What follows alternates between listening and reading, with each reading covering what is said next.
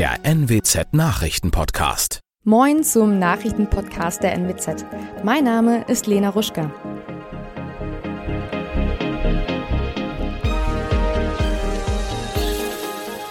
Und das sind unsere regionalen Nachrichten.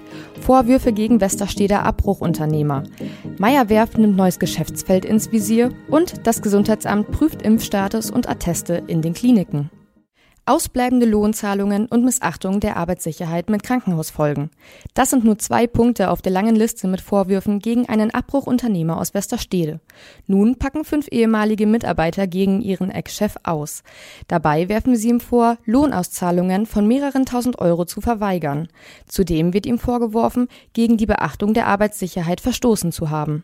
So sollten die Mitarbeiter nur Schutzkleidung tragen, wenn dies auch kontrolliert wird. Sicherheitshelme gab es für die Beschäftigten nicht. Im Zusammenhang mit diesem Verstoß soll es auch zu einer Platzwunde bei einer Praktikantin gekommen sein, die im Krankenhaus genäht werden musste. Auch im Zusammenhang mit mehreren Asbestbaustellen wurde gegen den Westersteder ermittelt.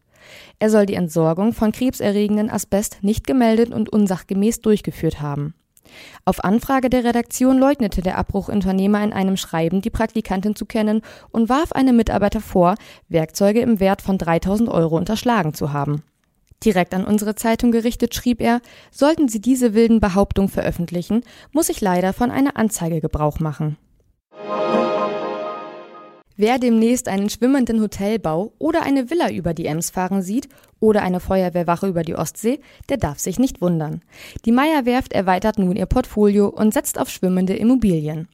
Wir reden nicht über Hausboote, sondern über richtig große Einheiten, sagt Geschäftsführer und Seniorchef Bernhard Meyer. Auf dem Weltmarkt seien kleinere Projekte und auch Megaprojekte, die von einem Volumen von 60 Millionen bis 4 Milliarden Dollar reichen, geplant.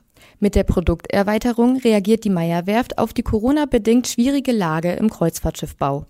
Die Folgen der Pandemie stürzten den größten deutschen Schiffbaubetrieb in die schlimmste Krise seiner Geschichte. Der Kreuzschifffahrtbau soll jedoch das Kerngeschäft des Unternehmens bleiben. Der 15. März ist der Stichtag. Ab dann gilt die einrichtungsbezogene Impfpflicht.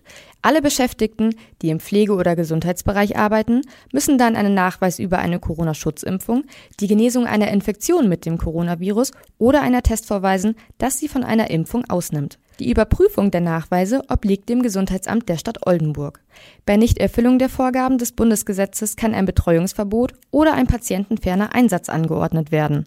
Zuständig für die Umsetzung ist dann der Arbeitgeber. Die drei Oldenburger Krankenhäuser hatten sich schon zum Jahresende dahingehend positioniert, dass sie der Impfpflicht gelassen entgegentreten können, weil die Impfquote beim Personal sehr hoch seien. Weder Klinikum noch evangelisches Krankenhaus oder Pius Hospital fürchteten personelle Engpässe durch nicht geimpftes Personal, das seiner Arbeit womöglich nicht mehr nachkommen dürfe. Einen Überblick, wie es beispielsweise in Pflegeheimen, in der Tagespflege oder bei ambulanten Pflegediensten aussieht, hat das Gesundheitsamt nicht.